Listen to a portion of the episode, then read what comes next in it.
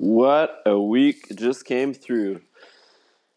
First of all, guys, I apologize for not posting a podcast last week. I know I promised that I would post a podcast every week, and it, I was just not able to make it happen. That's on me.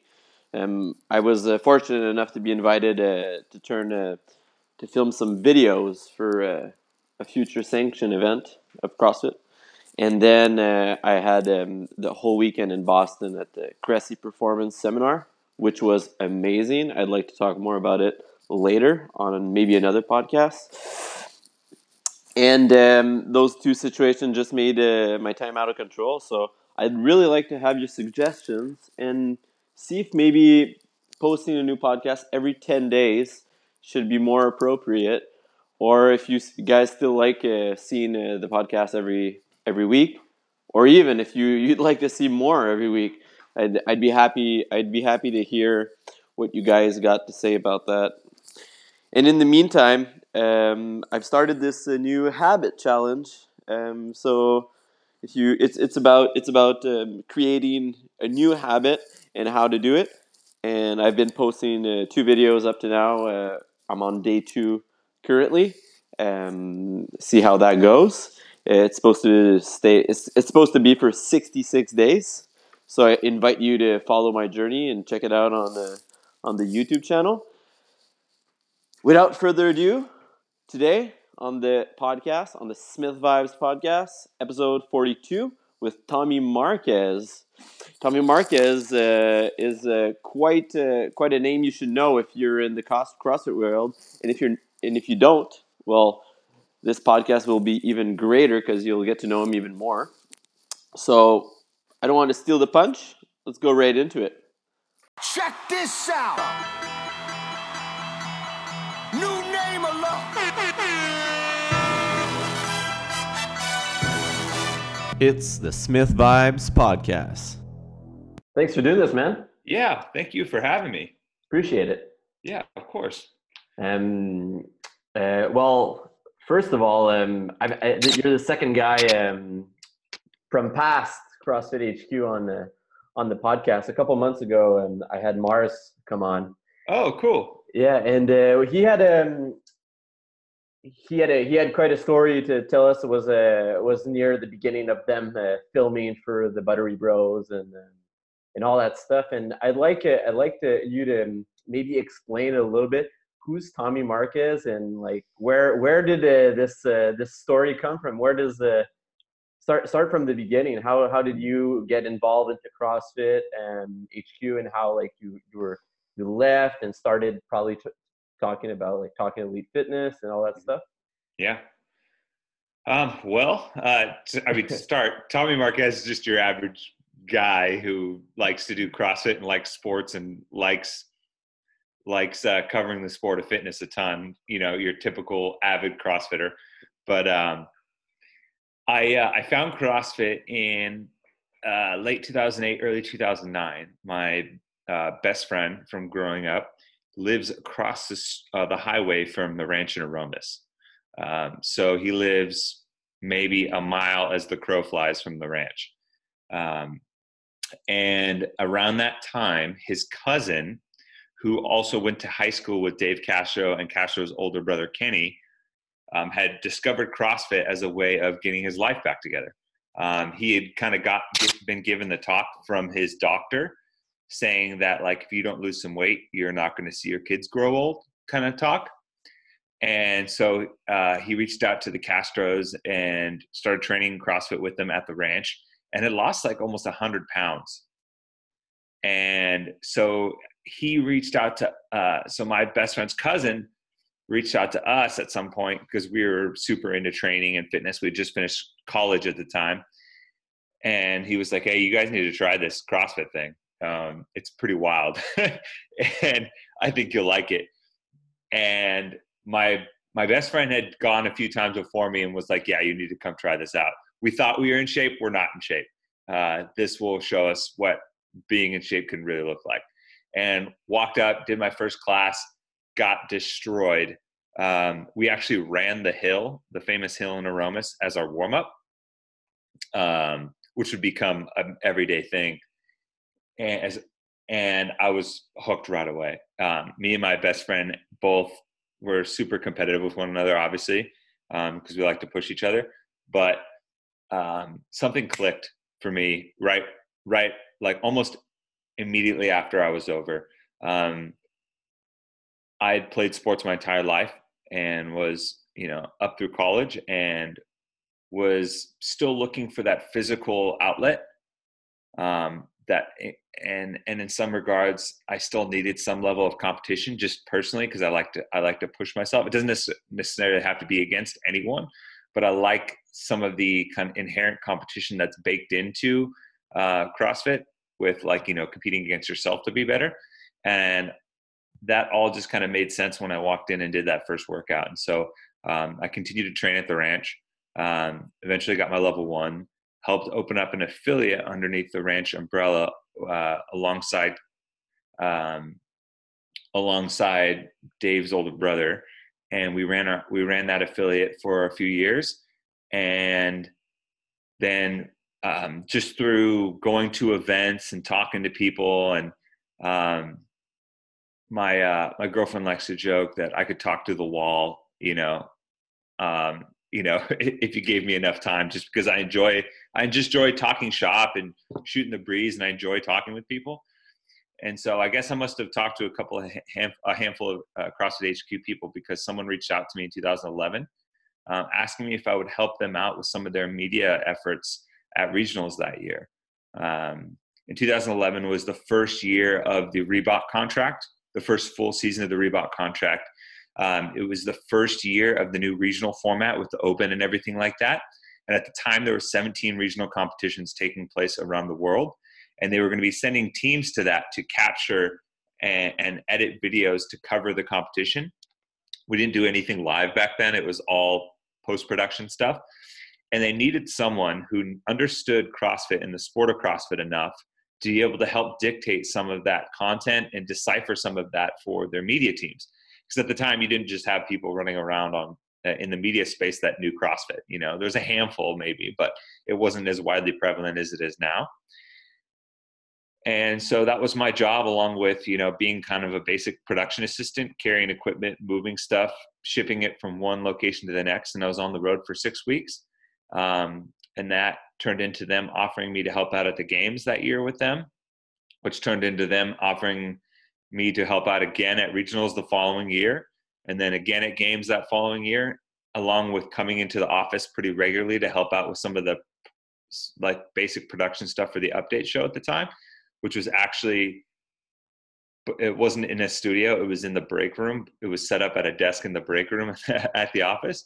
And then um, basically every time they asked me to do something, I told them yes, and I would do it. And over time, they just kept having me back, and my role kept expanding, and I kept kind of basically finding ways to keep myself involved and um, pitching ideas. And I loved studying the sport, so when it came to the update show, I loved like pitching ideas and content and stuff to the people that were on at the time, which is Pat Sherwood and Rory McKernan and Miranda, Miranda, I guess Miranda Alcaraz now. It was Miranda Oldroyd at the time.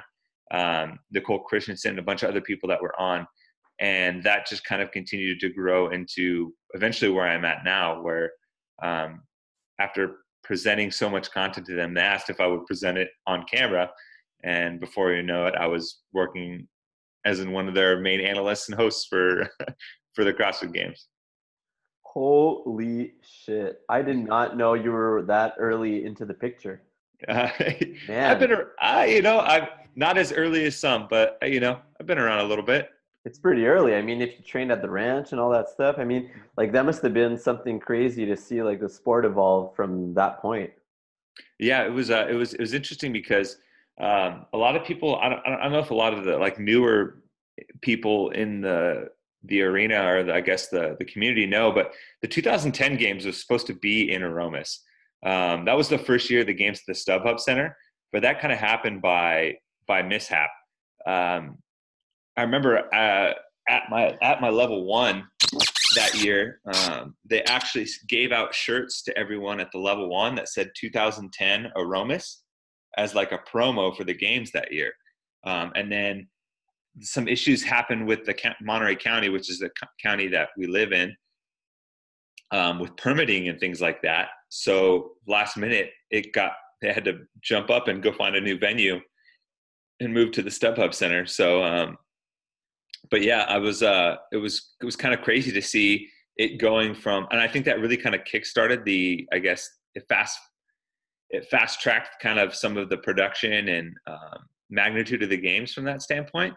Because before in Aromas, it's a relatively small venue. Um, it's a, it's you know it's a ranch. There's a basically a shed um, where a lot of the in, the indoor stuff was happening, where the athlete area was, and then it was all done outside on this like concrete slab where there's some pull-up bars and a massive hill and there's and there's limitations to that programming and size wise and then suddenly they were thrust into this new venue that quite frankly at the time in 2010 was a little bit too big for the games um, the StubHub Center was you know used to hosting uh, used to hosting uh, like world class tennis events boxing boxing matches um, right next door you know in the StubHub Center now is you know where the, like LAFC plays their soccer games um, tons of stuff at the time. I believe it was the training play training location for the LA Galaxy, and so that kind of almost mandated to the games like, hey, we either need to grow to fill this space or you know risk you know being a kid wearing his dad's clothes. You know, it just doesn't quite fit. And so that kind of fast tracked everything. And honestly, it felt like it happened overnight to me. Um, when you're kind of involved in the mix, and we're just constantly like going, going, going, going, going, and all of a sudden you lift your head up and you realize how far you've gone. You know, it's one of those things where like when you're busy, you don't realize how quickly time flies. And I think that much was true for the games as well in terms of the growth and development for us, because we were so busy and so invested in and like passionate about doing it and having a good time doing it that we didn't just realize how quickly we got from point A to point B or how different point A was from point B. Um, which is, I mean, now I get to kind of reflect on it a little bit more, and it's pretty cool how do you how do you react to like this like i mean you since you've been there to the beginning i mean in terms of developing where the sport is now in terms of like how the sport is showcased how do you look at it now that things are mixing up a lot and surprisingly a lot in this past year well it, it's it's kind of interesting so i mean to start just to be to be fair, like I didn't have a big hand in the early early years of CrossFit. I was just kind of a production assistant that you know was you know I, I was I was a cog in the wheel, if you will. Um, but seeing all of the the effort and time and energy and kind of manpower that went into building the games to what it was I mean, I'll be honest, it, it was a little frustrating and, a, uh, you know, a little tough. It was a tough pill to swallow to see a lot of it kind of torn down so quickly. Um, I mean, to be like, I, to be fair, I think the sanctional system is going to be great. Like, I think it has the potential to really kind of broaden the horizons of the CrossFit Games. I, um, but I also think that there was a way to accomplish that without necessarily tearing down and discarding a lot of the hard work and effort that was put in over the course of roughly a decade. So it's it's kind of like this give and take here. Um, so I'm at the same time I'm very happy and excited about where things are going um, and what lies in terms of potential uh, going forward for the CrossFit Games. But at the same time, it's also like you know I'd be lying if I didn't say that like it didn't sting a little bit when you know all of a sudden out of nowhere me and a bunch of my friends were just kind of cast out um, and a ton of stuff that we had worked for to kind of refine and improve.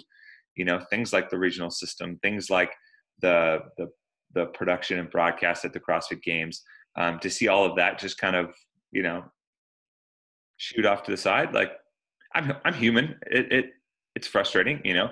Um, it doesn't mean that we don't get to keep doing that, or that's it's the end of all that altogether. But um, but then I guess over time, um, that kind of slowly eased up because obviously there with that door kind of closing it opened up some opportunities and for us um, as members of the community and people that are dedicated to the cause and the effort um, it was a good test in seeing okay during our time at crossfit we were able to develop and build and do all these skills through the opportunities that we had at crossfit all right now how can we take that um, extract what we've learned and, and worked on and built and I'll apply that to the new system to help make it successful. So it's it's uh, it's uh, it's a good exercise in making sure that the tools that we built are better for are good for more than just one job, if that makes sense.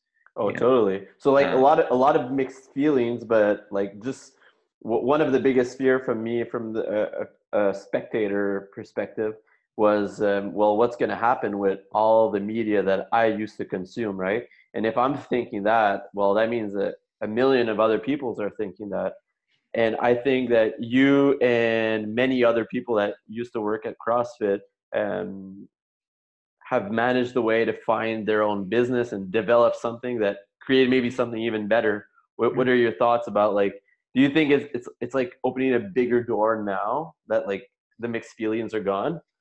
Uh yeah um i i do and um i also think that like if i had like i think it's um it's kind of like this two-way street right? Like i could let those mixed feelings kind of uh, build and create resentment and poison my my outlook going forward or I can use that as fuel and help that push along, push us along towards the next thing, which I hope we've done the latter.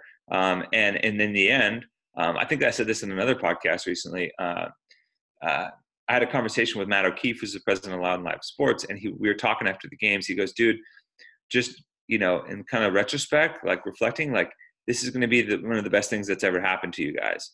um, just because of the opportunities that it opens up and the freedom that it creates for us from a media perspective. Um, and I totally agree, but I don't think it's like a finite statement. You know, a lot of times people are like, "Oh, this is this is the best thing that's ever happened to me," and that's the end of the story. For me, it's uh, it's it's uh, it's a multi-conditional statement. So like, it is the best thing that's gonna it is gonna be the best thing that's happened to us but it's up to us to continually earn the right to be able to say that right?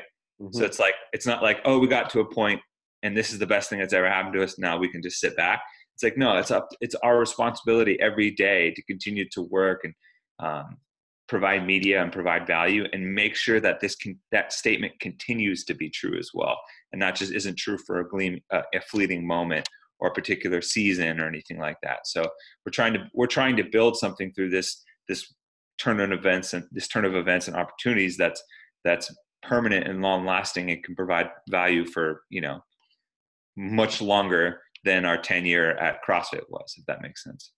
And does Talking Elite Fitness have the same kind of mission that you guys always had in your head, or do you are are you directing it through something that you're you want to grow it a different way? Well, I think I think the general principle, guiding principles and mission statement for us is always going to be the same because I think that is more an extension of our own personal beliefs and core values, right? Um, I don't think. I, I think the our kind of driving mission and and and principles that that carried us through CrossFit are the same. Where you know not unique to CrossFit. They were more they were more unique to us as as a workforce and as a community. And I think that's reflected in general in the CrossFit community at large.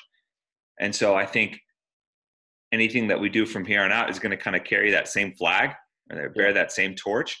And so I think in general it, it certainly does. Now what that looks like in terms of output, in terms of what the media looks like, could be vastly different. Um, you know, you can have uh, I think just in general, because we're a podcast, uh, Talking Elite Fitness is a podcast, we have a slightly different presentation deck and a slightly different kind of expression of what those core values and principles are. Because unlike the update show, we have an hour to kind of wax poetic about you know the things that are going on versus the update show for example we were generally confined to about the eight minute time window um, generally speaking that at the time that was what we found was the sweet spot for attention spans and information presentation for for fans of the sport. So i think now we get to kind of express it in a slightly different way. I personally really enjoy the podcast format.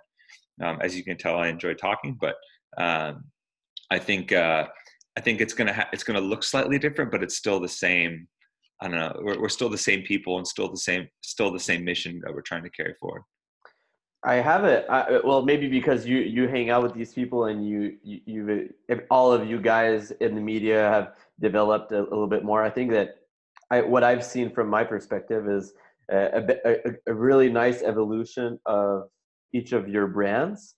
But I have this feeling that there's somebody that has been left out and is not feeling the same evolution. And I think that Dave Castro is that guy. Hmm. And do you have any uh, insights on like I don't know how he feels about um, the games and like the programming and all that stuff?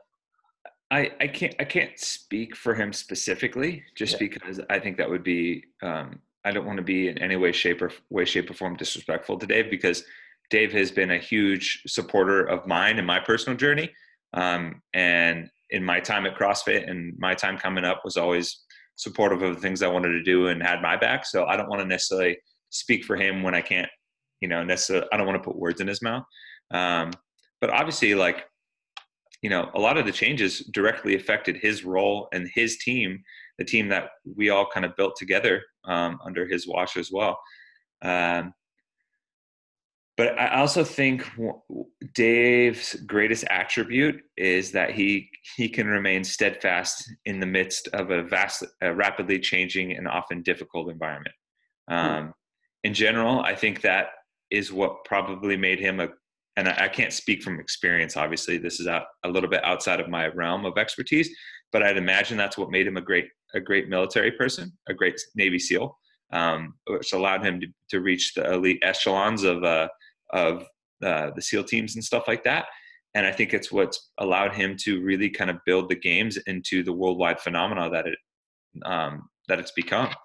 Um, he, I mean, he bears a lot of you know deserves a lot of the credit for helping build the games to what they were and i think that even though a lot of the changes might affect him directly i think he's gonna he's um, focused and i guess like i've kind of mentioned steadfast enough to make sure that he doesn't get all up in arms and flustered and can continue to be a part of what the games will be in the future so uh, um, I mean, it, it, and again, it's very similar, very similar to what I said about the podcast for us. Um, it may look a little bit different, you know, it may not look like as much attention and stuff on his personal brand, but I think similar to us, the core mission statement and the core principles are still there for him. And I think that's what's important. Well, on my side, I found this games was probably the most entertaining uh, that I have been in the past years, and I really appreciate it. Of course, I think the cuts should have been done a little later, but um, like I mean, everything was just like I see, it seemed more. Um, there was there was a good follow up of everything that was going on in my perspective. I mean, it, and, it, and it depends. Like, I I won't deny that the the final day of competition was super exciting to watch. Um, it, it, well, it's it's almost like it, honestly, it's kind of funny because um, in reality, it was essentially the same day of competition, just flip flopped for genders.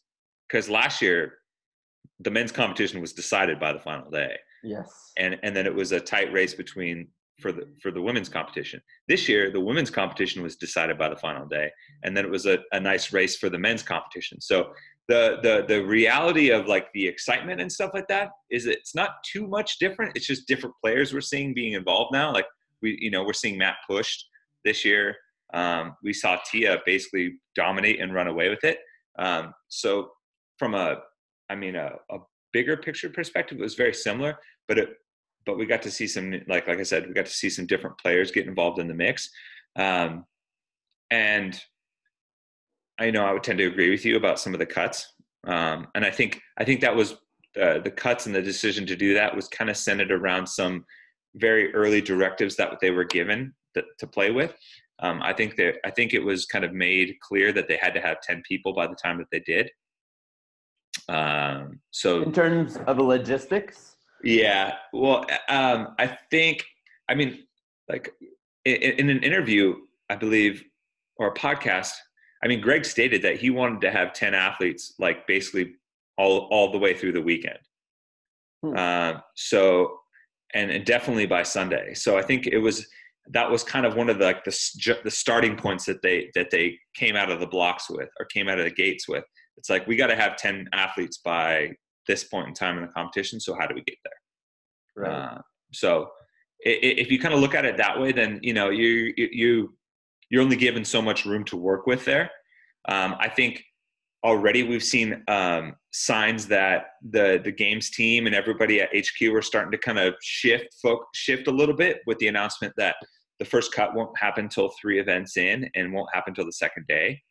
So I think they're already making adjustments to fine tune this process. And like, um, I mean, I've been critical of, uh, of what's happened so far, but at the same time, I think where I could walk that back a little bit is understand that it's the first year of a new system and that it's going to take some time to fine tune it as well. Uh, I think you're well known for how you're good you are to analyze every little detail about the athletes, their performances.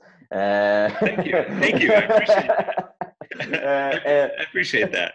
And what are the who are the athletes? There can be a lot. What who are the athletes that surprise you the most? Um, well, looking at the games this year, it's kind of tough because I don't want to say that I was surprised as much, but someone that really impressed me was uh, uh, for the women in particular was Haley Adams. Oh, same.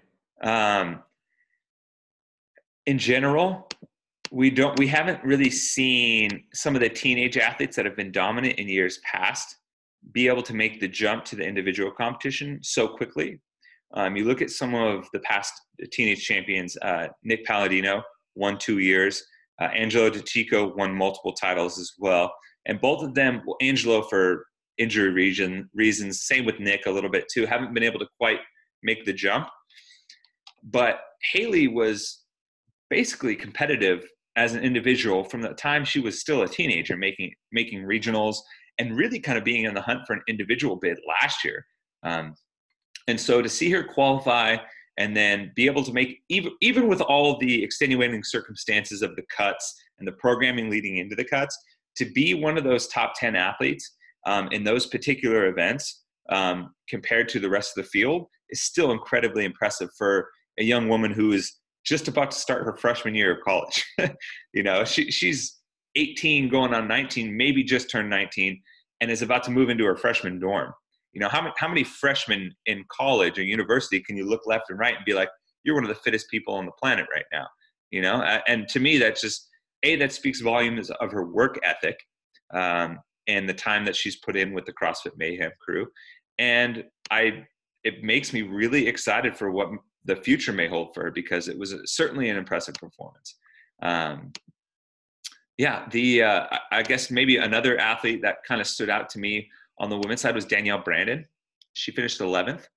Uh, she had a, an event win in the second second event, and she had another top five in the sprint couplet. And granted, they're a little bit shorter events, some heavy gymnastic stuff, but she was an athlete that not a, didn't get a lot of attention coming into the games, and still hasn't gotten a lot of attention yet.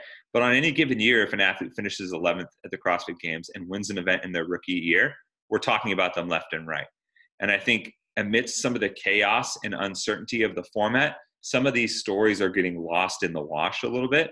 And she's going to be certainly one of them. But hopefully, as things start to level out and we have a little bit clearer directive and narrative going forward, then that she's another athlete we can talk about a little bit more at length. So, uh, so yeah, so th- those are those those definitely t- be two athletes, um, maybe on the women's side. Um, let's see again, I, I kind of mentioned it earlier this year. I was super impressed with Amanda Barnhart in her second year. Man, yeah. Uh, um, I think I think it's unfortunate because, uh, and I'll be clear, injuries in sports happen. You know, it's always very you can always play the well if this then that kind of game in sports. Um, but you look at at Amanda Barnhart finishing seventh with a really badly injured ankle that was injured from the ruck run on, pretty much. So she competed a large majority of the competition with a busted up ankle and still finished seventh. Um, I think that's incredibly impressive, and she looks like someone who could maybe be one of the, along with you know, along with Kari Pearce too and Haley Adams, as part of this American contingent that can maybe break the streak because there hasn't been an American on the podium since 2014. So um, uh, for for the women's side, that is. Yeah. So it's it's like you know, the American women are trying to break that streak a little bit. I think she's one of them. Um, let's see. Let me take a let me think about the men for a sec. I mean, I, I think it's obviously I loved seeing kind of Noah come into his own this year. Um, big fan of Noah. I think he's a super good guy. Um, he uh, he had kind of gotten you know pigeonholed into the whole like he's always makes a mistake. You know, there's always something that holds him back. He can kind of be his own worst enemy in that regard. And it was very nice. And I think this is generally when it comes to someone who's a good person, generally speaking, it's always nice to see someone kind of blossom in the, in their athletic role and do so on the biggest stage. Um, a lot of times we see athletes kind of have their coming out party at regionals or kind of we see the best version of them, like hints of their best version of themselves early on in the season. And that wasn't the case with Noah. Noah had kind of had an up and down season a little bit. Had a had a rough go at Wodapalooza to start. Had to battle back. Um, you know, maybe didn't have the best weekend um, at at Rogue, and there was you know quite where he's generally a podium contender or generally in the conversation for that. Maybe those talks had kind of cooled off a little bit, and so he came into the games maybe with less maybe less pressure on his shoulders, but pretty early on, it was pretty clear that he was operating at a different level than we're used to seeing him. Not just physically, and I, I, I don't mean physically because he's always been able to operate at a high level physically, but it felt like the kind of restrictor plate was taken fi- off finally mentally, um, and he was really enjoying himself and also kind of being like allowing himself to kind of ride the emotional wave in a way that's going to benefit him. Um, for some athletes, it can it can really be a hindrance, but other athletes, if if you allow yourself to kind of ride the ups and downs and really take advantage of the ups, then you can kind of tap into some some performance and some capacity that we may not have seen from from you before. And I thought that was true in Mary for Noah, and I thought that was true in the sprint event. Um, and Noah hadn't, I don't think Noah had beaten Matt in a swim event since 2015, 2014, 2015. Um, so Matt had gotten the, the better of Noah in the swim events last few years and suddenly it felt like Noah wasn't shying away from competing with Matt on that swim event um, and came out and went for it. And it's cool to see. You know, ultimately he finished second, and and ultimately I think the right person won. Um, yeah, but it was it was also it's also super cool to see like Noah kind of break out of that shell and, and find another gear at the CrossFit. Um, let's see. Definitely, definitely impressed with Matt McLeod, the Aussie.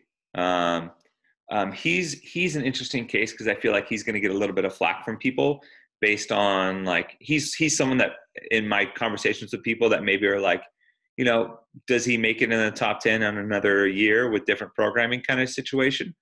But he's he's also a person you have to give credit to that he showed up on game day and he performed the task that was asked of him um, and he did so um, in a manner that was better than all a bunch of the other athletes that were behind him. And as a result, he gets to you know enjoy a performance in the top ten. He gets to walk away. I think he had two event wins, actually.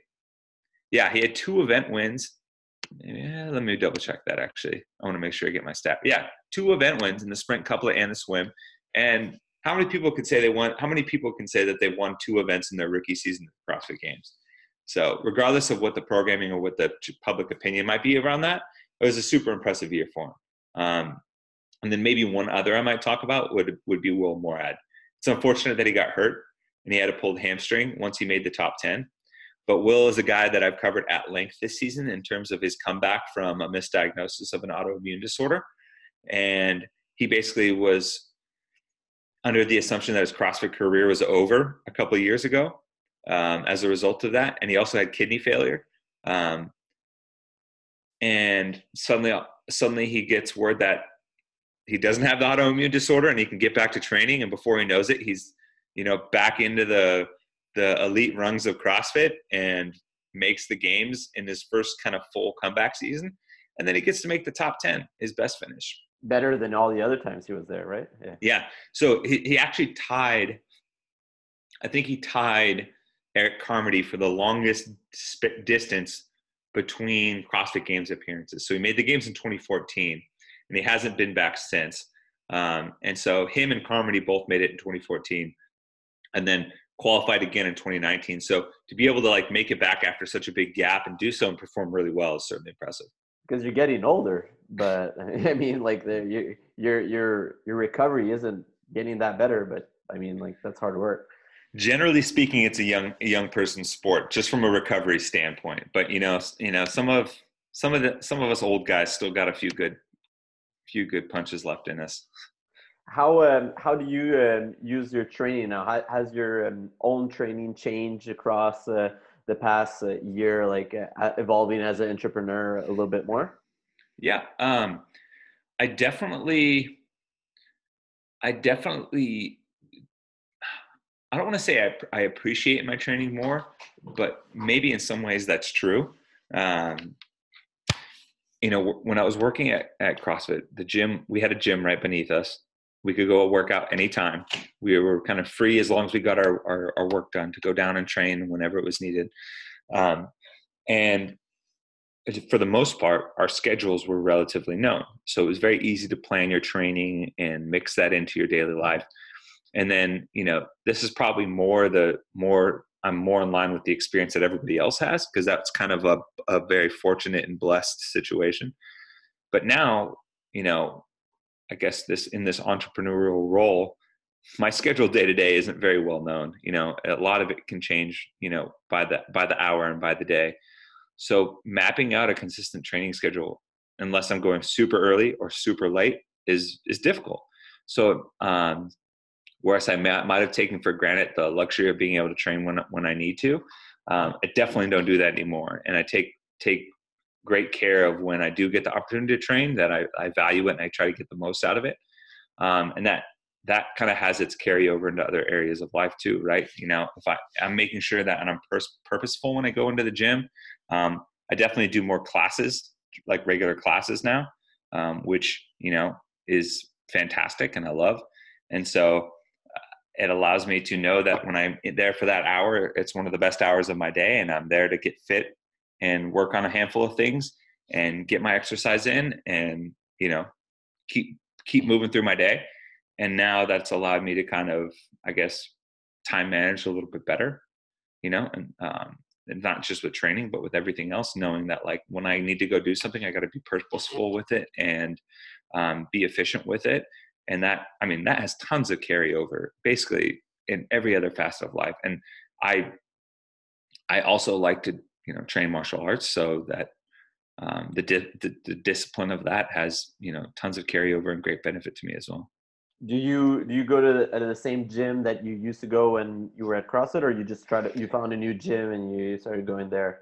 So we we typically trained on a daily basis at at the gym at CrossFit HQ. But if I wasn't training at that gym, I was training at the gym that I currently train at now, if that makes sense. Yeah, okay. So, like if we're during the weekends or on Sundays, or especially for open workouts, we I would go to CrossFit West, uh, CrossFit West Santa Cruz, Santa Cruz, excuse me, um, and that's where I train at now. So, um, I had already you know built relationships within that gym and um, had kind of involved myself to some degree in their community and so when we got when we got like laid off from CrossFit HQ, just naturally moved to that gym and wanted to be a part of that community, and they welcomed me with open arms. So um, I'm very fortunate to train there. They actually just moved locations, and they actually moved closer to where I live, so I can actually, actually so I can I can actually run to the gym now, which is nice.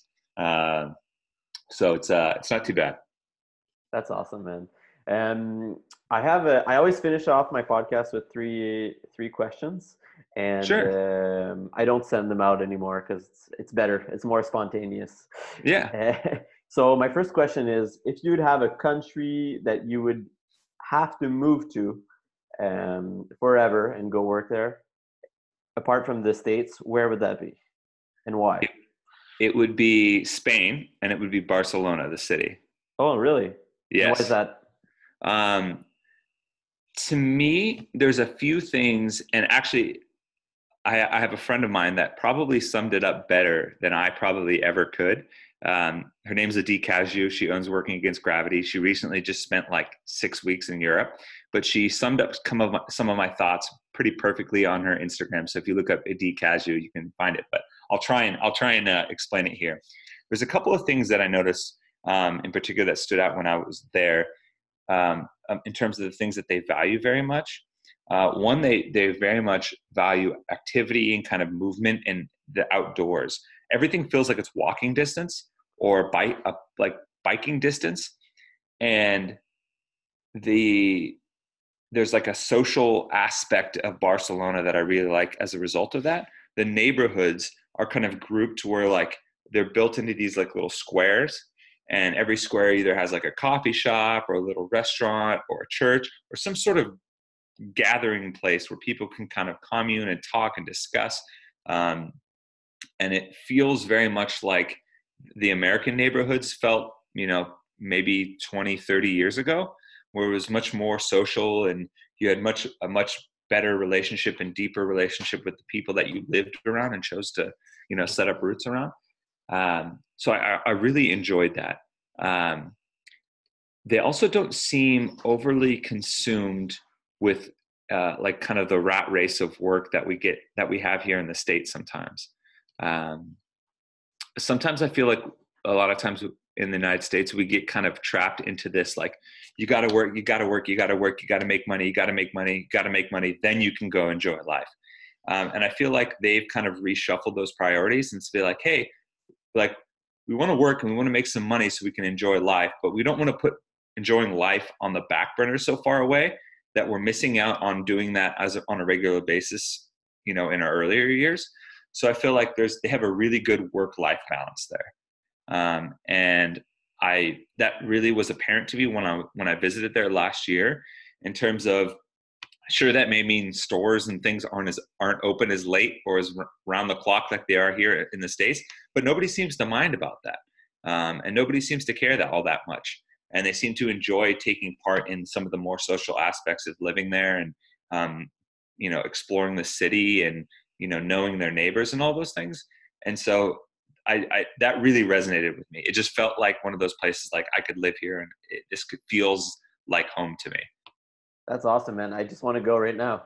yeah, I, am uh, I'm hopefully going back this year, so I'm like I'm really stoked. I really enjoyed the community there too.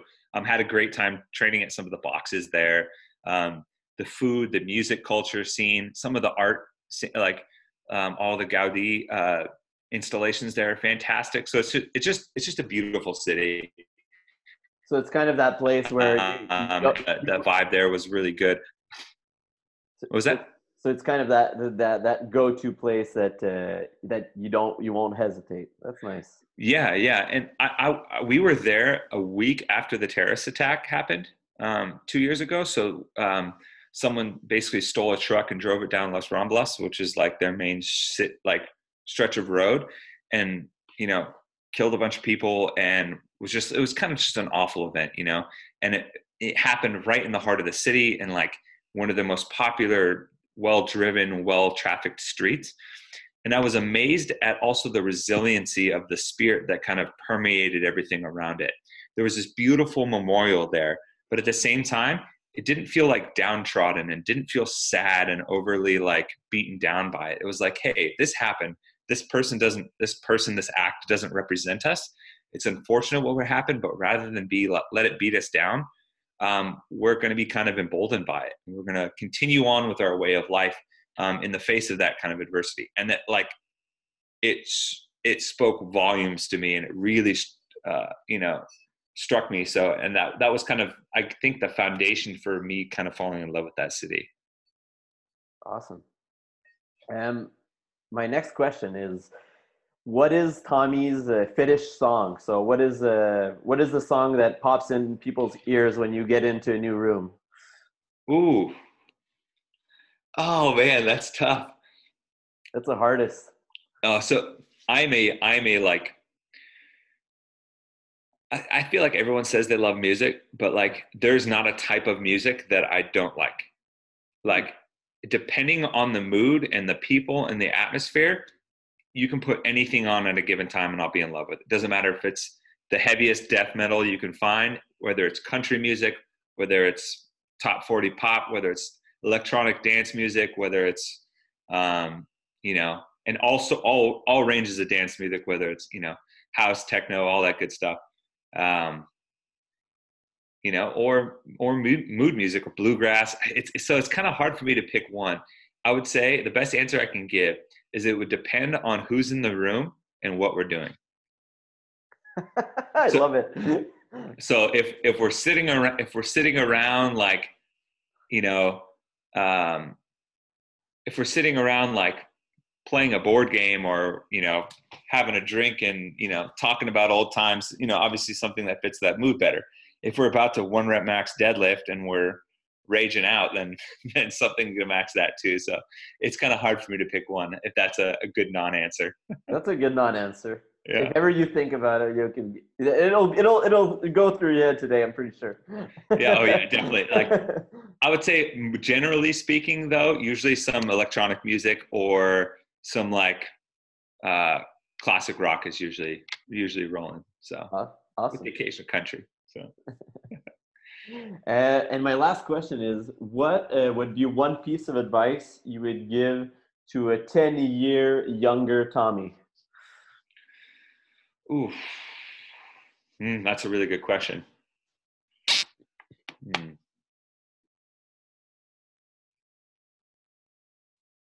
Um, it would kind of be a, a multi multi tiered one, but uh, one would be it would be the first thing I would say was stop and read more because uh, I would I think taking the now like now knowing now what knowing what I know now I guess the little that I know now um, taking the time to do something for yourself um, such as read and kind of bring yourself some some level of you know I don't know calm and peace and and being present in that moment is important. And it's something that I learned I don't think I appreciated enough. But also um, the the simplest way I can I can put it is stick is stick to your guns. Um, uh, the the principles and guiding philosophies that you've built for yourself are enough, um, and don't let anyone else dictate those for you. Um, I, the, because I feel like maybe a younger Tommy would be a little bit more concerned or worried about what other people's guiding principles are and try and morph to that versus you know being confident in what your own are and sticking to those and letting those kind of guide you in the path that that he you're going to end up going on anyways so that makes sense That makes total sense. That's kind of deep, man.